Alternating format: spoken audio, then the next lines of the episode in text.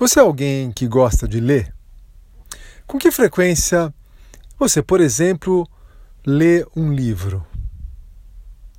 Acredito que uma capacidade fundamental para muitas vezes salvar o casamento é a capacidade de ler.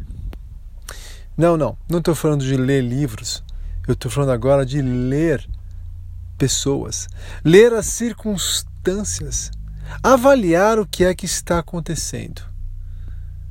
Às vezes o teu casamento está em crise porque falta da sua parte ler melhor o que está acontecendo, observar um pouco mais, falar menos, prestar atenção no seu marido, na sua esposa ou em si mesmo.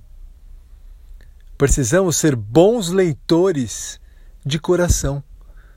A Bíblia nos deixa de maneira muito clara que tudo aquilo que falamos ou o nosso comportamento é fruto, é reflexo daquilo que temos em nosso coração.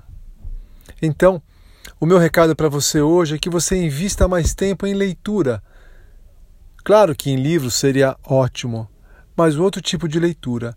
Proponho que você invista mais tempo e atenção em ler melhor o seu casamento, em ler melhor o coração do seu marido ou da sua esposa, em ler melhor as circunstâncias.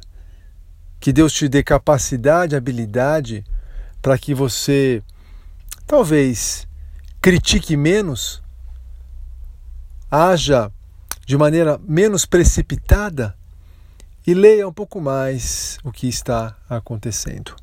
Uma boa semana e não se esqueça: casamento vale a pena, sempre debaixo dos princípios fortes e sólidos da palavra de Deus. Um abraço, tchau, tchau.